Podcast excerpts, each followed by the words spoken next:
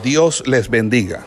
El Centro de Formación Ministerial El Goel le da a usted la más cordial bienvenida a este programa de licenciatura en teología.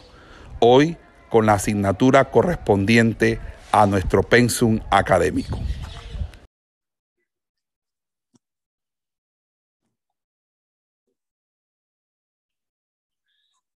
Dios les bendiga, que la paz y la gracia de nuestro Señor Jesucristo sea sobre todos ustedes. Em, hoy quisiera hacer una continuación de eh, el problema de la vida después de la muerte y de la inmortalidad del alma dentro del contexto del pensamiento teológico griego y más específicamente observar el concepto de los pitagóricos al respecto. Eh, hemos entendido la muerte como ese episodio decisivo que mucha que, que es por lo general profundamente perturbador y enigmático, que trae consigo obviamente interrogantes y valoraciones para el hombre. Y que como un límite evidente o como la situación límite por excelencia, surge con toda crudeza la inquietud en torno a si la corrupción del hombre, la corrupción del cuerpo del hombre, es integral. Y si esa corrupción no solo es definitiva sobre el cuerpo, sino también sobre el alma.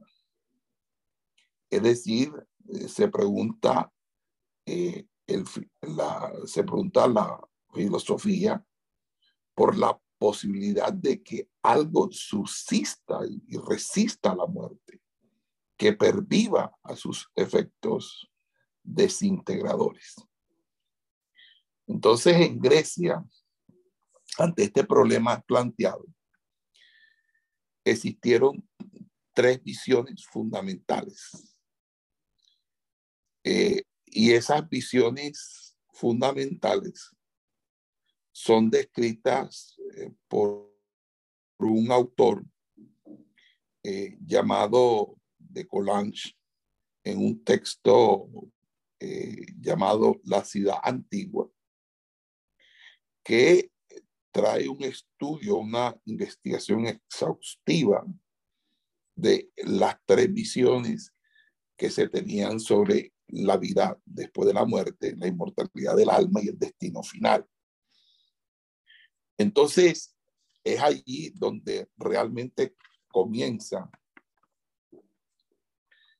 eh, las concepciones.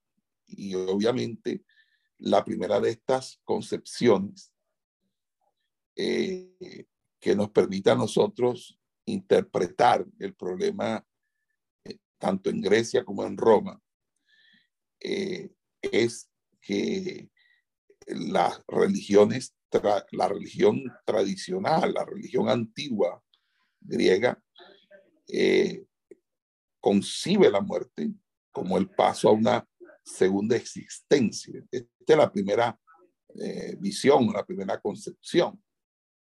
Y por tanto, no como una extinción definitiva sino como un cambio de estado que acontece en un ámbito subterráneo, pero que también es invisible,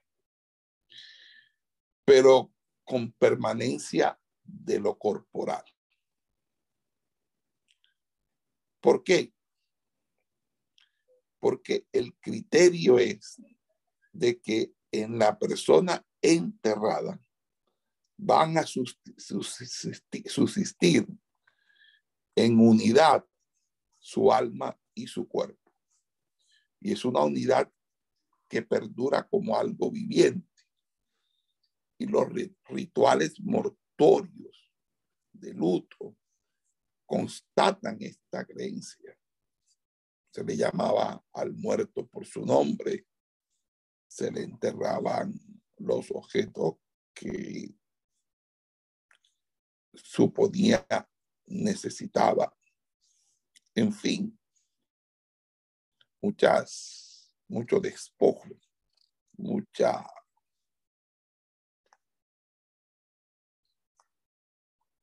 perdón, mucho despojo. Por esa razón, el hecho de la sepultura era necesario, porque si no, el alma no tenía morada y permanecía errante. Eh, en un texto o en un testimonio de, de Genofonte, Genofonte dice que no debemos de sorprendernos mucho al ver que tras una victoria por el mar, los atenienses hicieron perecer y a sus generales que habían descuidado el enterrar a los muertos. Estos generales, discípulos de los filósofos, ya diferenciaban el alma del cuerpo. Y como no creían que la muerte de la una estuviese ligado a la muerte del otro, habían supuesto que importaba muy poco que un cadáver se, se descompusiere o se descomponga en la tierra o en el agua. Por lo mismo, no desafiaron la tempestad para cumplir la, la vana formalidad de recoger y enterrar. Los, eh, básicamente, la muchedumbre, el vulgo, eh, era adepto a esta idea era aficionados a esta idea. y eh, la muchedumbre aficionada a esta idea, que es o hace parte de las viejas creencias, en el caso de estos generales eh, romanos, eh, perdón, generales griegos, incluido el gran Temístocle. Ellos eh, acusaron de impiedad a sus generales y los asesinaron. Es decir, estos generales dieron una gran batalla naval por el cual los ejércitos medo-persas o la marina medo-persa no pudo invadir y a pesar de la gran victoria por no haber enterrado los muertos, eh, a ellos se les acusa, se les condena y se les asesina. Entonces, eh, obviamente, esto hace que la gente tenga cierta tendencia al animismo, cierta tendencia a creer en este tipo de concepción el alma está aferrada al cuerpo y que por ende las personas necesitan ser enterradas. Bueno, yo siempre he considerado que lo que el entierro y, y todo lo que se da en los funerales no son para el muerto, porque el muerto muerto está, son para que la persona inicie su proceso o consolide su proceso de luto. Entonces, los funerales, las honras fúnebres no son para el muerto, son para los vivos, porque el muerto muerto está. pero bueno, hay mucha creencia actualmente dentro de las bases populares de, la necesidad de, de, de, que sea enterrada una sepultura. Ahora, la sepultura legalmente es un derecho, o sea, un derecho que tiene el ser humano de aún su cadáver ser tratado con el respeto propio de las creencias religiosas que practicaba. Pero obviamente ustedes saben que eh, la concepción, eh, independientemente que eh, estemos, entremos a cuestionar los rituales, yo me detengo en, el concepto de pretender que el alma se entrampa o el alma queda, ligada al cuerpo en, la, sepultura y que por ende eh, los cementerios están llenos de las almas que se encuentran, de las almas que se encuentran allí. Bueno, eh, eh, la, esta concepción entre los muertos o entre los muertos y los descendientes permanecía un vínculo afectivo real. Los muertos eran seres sagrados a quienes se les ofrecía un culto privado en, cada lugar donde se tenía un altar con un permanente fuego encendido en su nombre. La persona muerta era invocada como un Dios tutelar al que se le consultaba y de quien se esperaban favores y bienes de diversa índole. En este tipo de tradición es muy posible que hubiese estado la génesis de tan extendido fervor oracular entre los griegos. Es de oracular significa de oráculo. ¿okay? Asimismo, como nota sobresaliente, hay que destacar que según esta versión, a la persona que muere no se le sigue después de su fallecimiento ningún juicio de responsabilidad que implique permisos o castigos. La primera, eh, la, primera opinión de esas antiguas generaciones fue que el ser humano vivía en la tumba, que el alma no se esperaba o no se separaba del cuerpo y que el ser humano eh, permanecía su alma fija en esa parte donde los huesos estaban enterrados.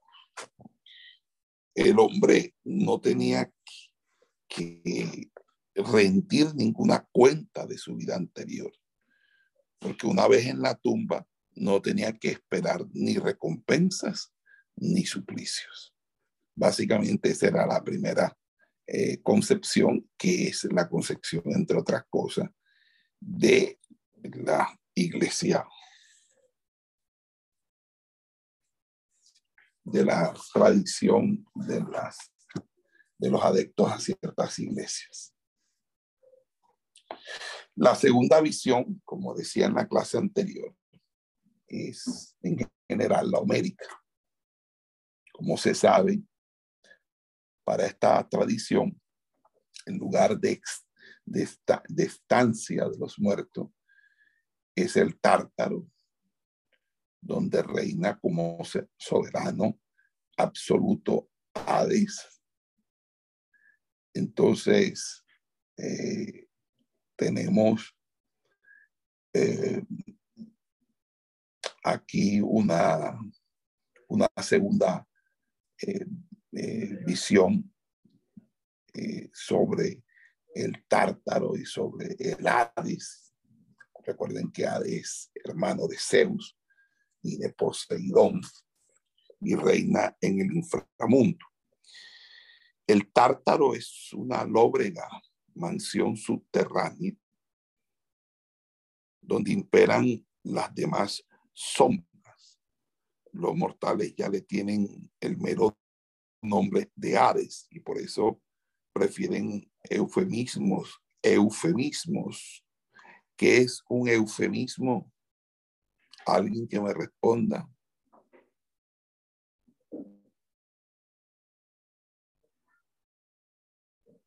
¿Qué es un eufemismo? Es cuando es como cuando se trata de, de, suprimir, por ejemplo, he escuchado que eufemismo en la Biblia es como, por ejemplo, cuando, cuando dice que, que Saúl cubría sus pies para decir que, que estaba haciendo sus necesidades fisiológicas.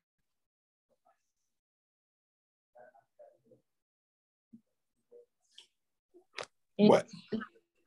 Eh, son las palabras decoradas que se utilizan para decir algo dentro de la cultura es considerado indecoroso o incorrecto. Entonces lo dicen de una manera de, moderada o disimulada.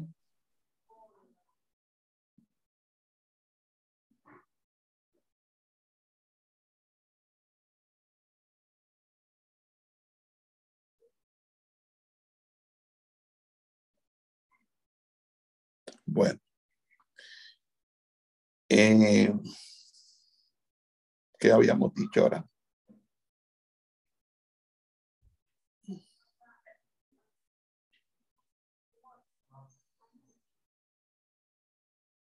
¿Qué habíamos dicho ahora?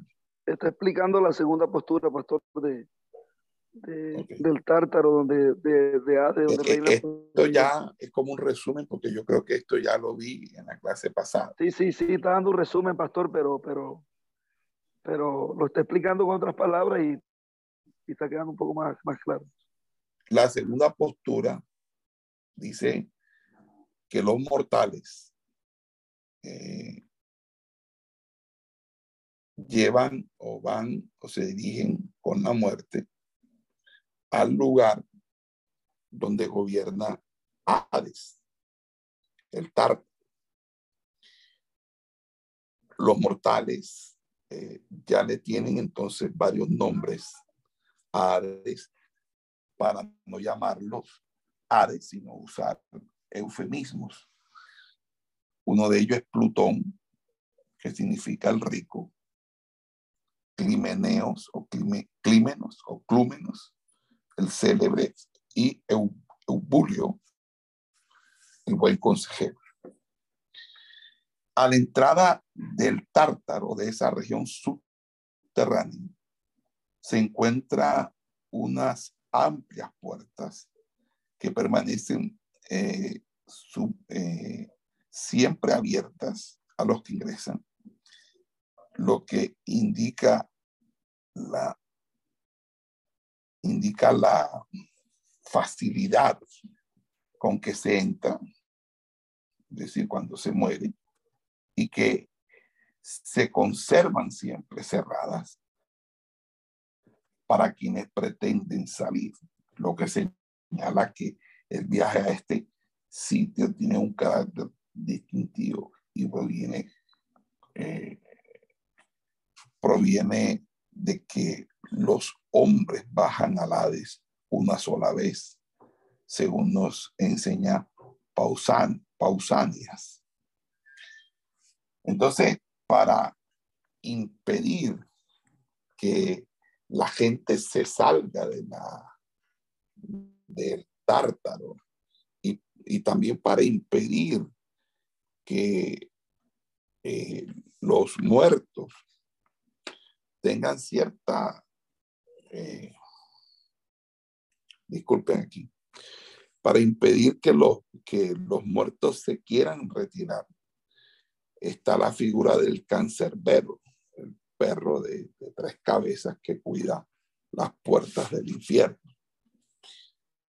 En el interior del Hades, las almas tienen que realizar una travesía por estanques helados por aguas eh, quemantes y fétidas, para, cual, para lo cual debe alquilar eh, los servicios del barquero Caronte, eh, quien exigía además de la correspondiente paga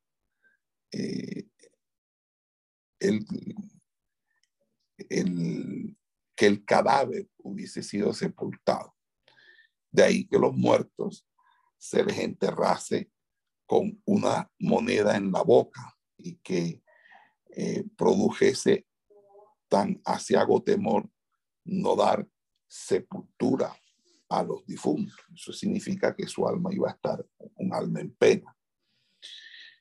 Eh, luego de eso, luego de eso, podríamos nosotros decir que un elemento que se le ensambló a esta concepción fue el del juzgamiento de las almas en el viaje en el cual eh, era guiado por Hermes.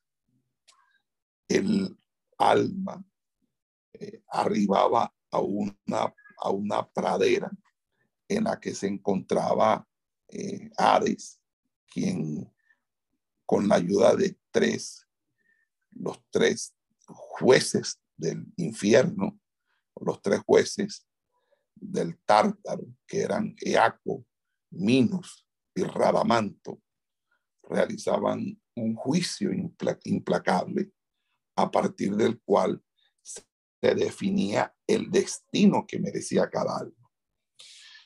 De acuerdo, pues, con esta segunda interpretación, la persona después de muerta es afectada por una necesaria escisión de sus dos componentes, su cuerpo y su alma. El cuerpo está sometido a la necesaria corrupción, pero el alma eh, pervive en un, en un lugar colectivo donde habita en compañía de las otras almas. Y este hecho de las separación del cuerpo y el alma es el que está implicado en algunos relatos de la Odisea. Por ejemplo, eh, en el canto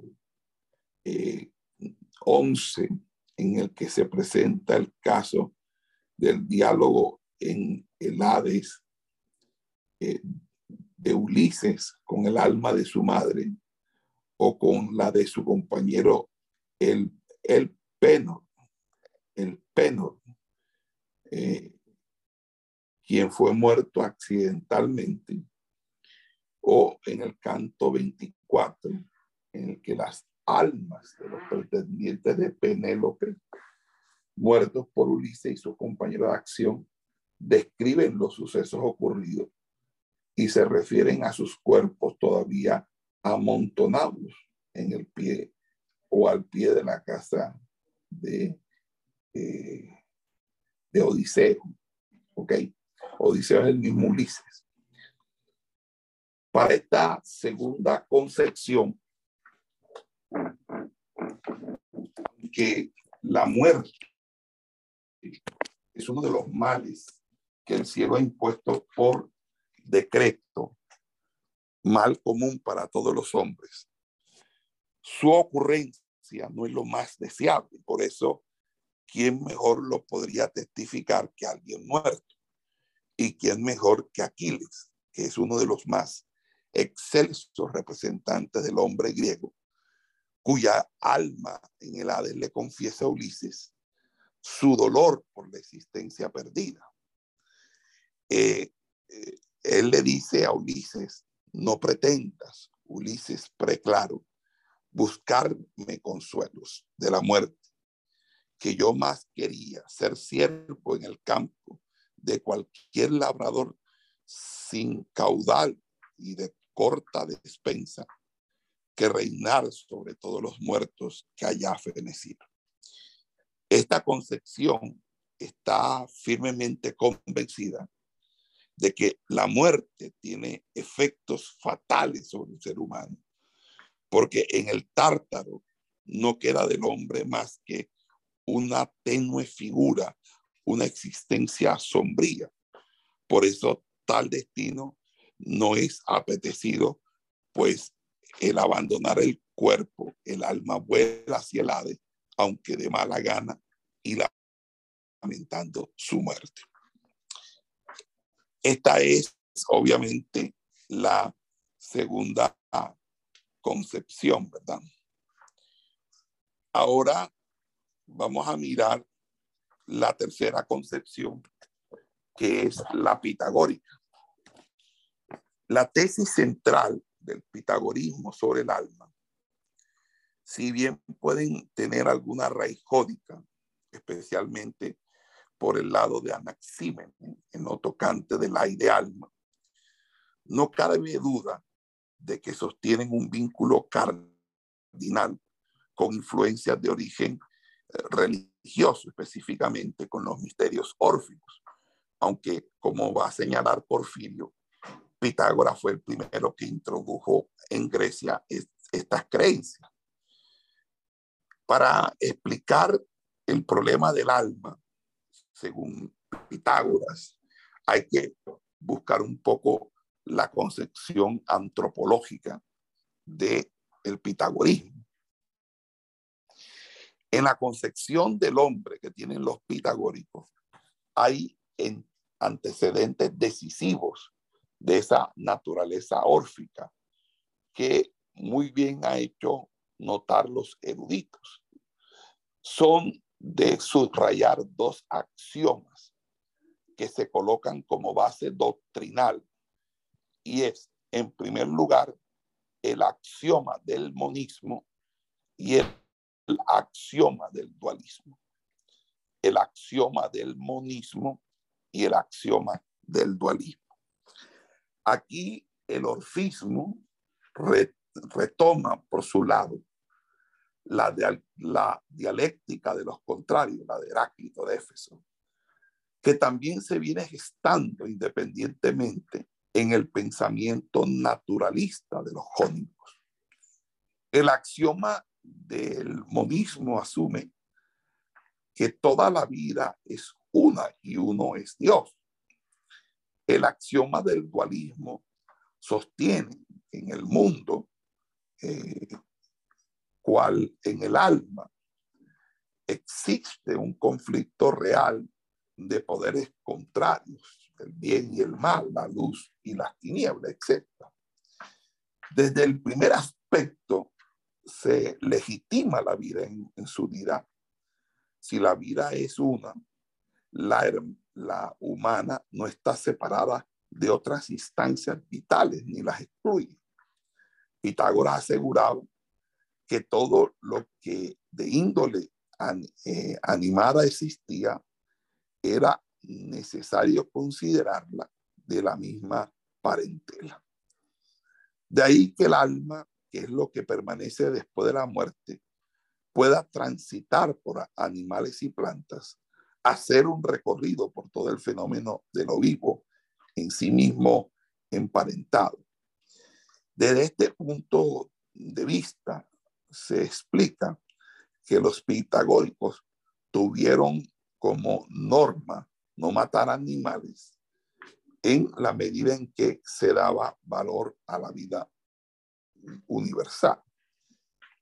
El, segundo aspecto es el del dualismo y tiene una injerencia esencial tanto en el conjunto de la doctrina pitagórica como también en la concepción que tiene esta escuela de la naturaleza del hombre, visión de vasta y perdurable repercusión en corrientes posteriores como el platonismo, el neoplatonismo y el cristianismo de Agustín de Hipona. Así el hombre para los pitagóricos es como una confluencia o unidad de dos componentes, el alma y el cuerpo, dos entidades de un carácter bien diferenciado y hasta antagónico.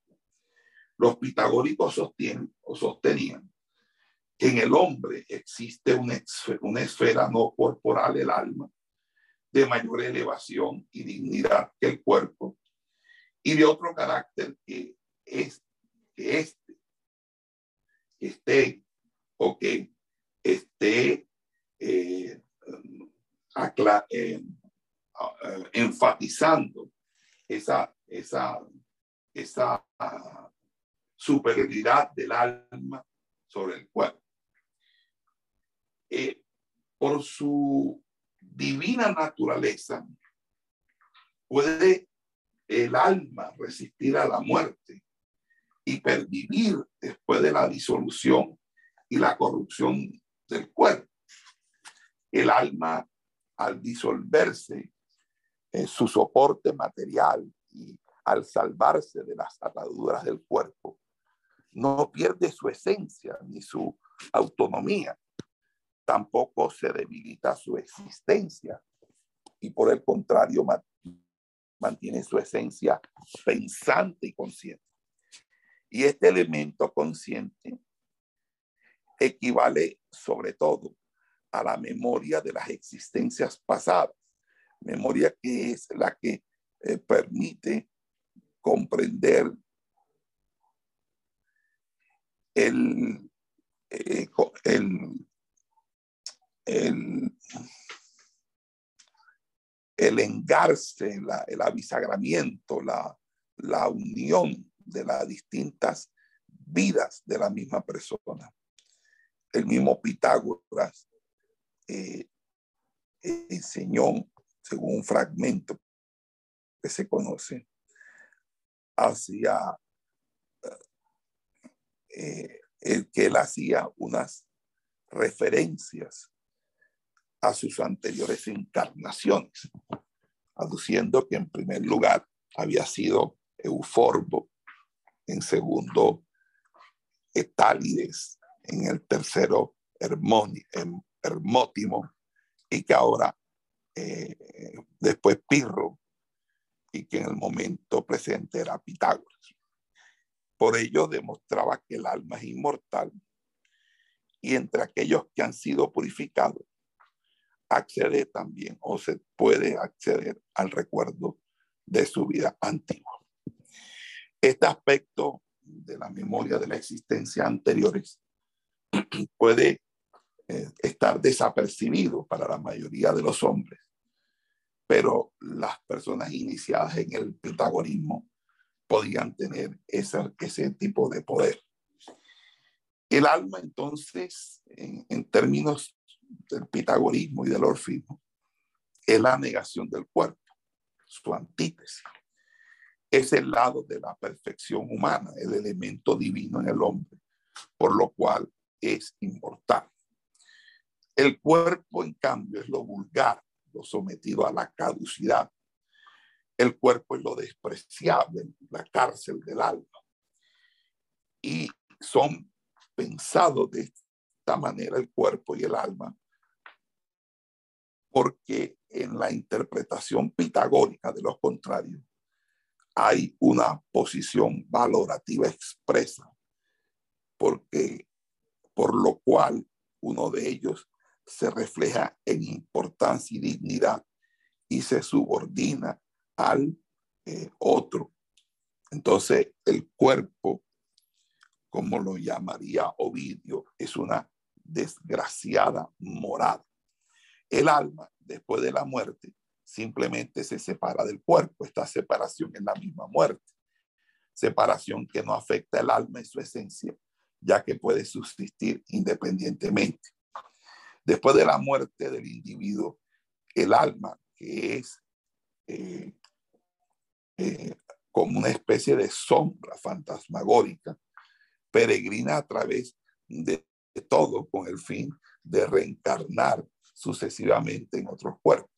Y este es el fundamento de la doctrina de la palingenesia. Palingenesia. De palín que significa nuevo y genesia, nacer. Eh, también puede denominarse metempsicosis, o simplemente la doctrina de la transmigración o reencarnación de la sal. La fuente de esta doctrina en Grecia se ha atribuido al orfismo. Esta era una religión no oficial que tuvo su influencia principalmente en el siglo VI Cristo, en la parte meridional de Italia.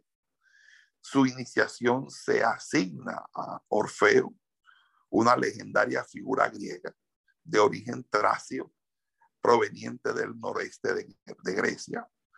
Orfeo, hijo de la misma Calíope, fue fundador de misterios, profeta, poeta, músico, compuso himnos al, universo y a la divinidad, además de ser expedicionario del el viaje de los argonautas. Mandé a pedir esa tarea de que fue los argonautas, no me la presentaron, ni siquiera se acordaron en recordarme porque es como que, eh, como que, bueno, estaba, según la mitología, de poderes sobrenaturales que le permitieron bajar al Hades y rescatar a su esposa Eurídice. La religión que auspició era de naturaleza ética, escatológica y soteriológica, muy enraizada con movimientos dionisiacos, arcaicos, y con cultos agrarios y funerarios.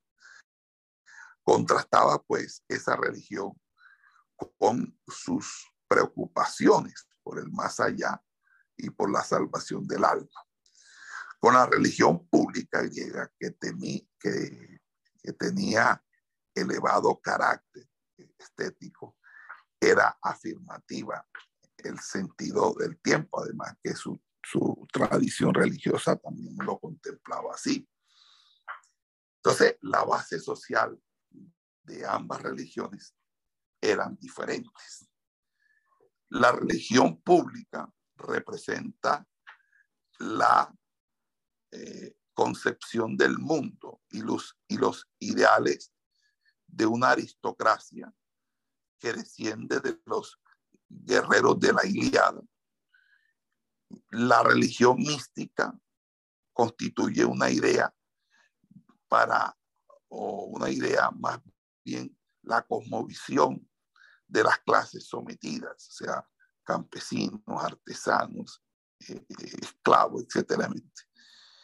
Y eh, con eso eh, devuelven un poquito el, el asunto porque mi, fíjense, había un culto público que era la religión tradicional y el orfismo, el orfismo se presentaba como una nueva, una nueva creencia, una nueva fe, una nueva iglesia.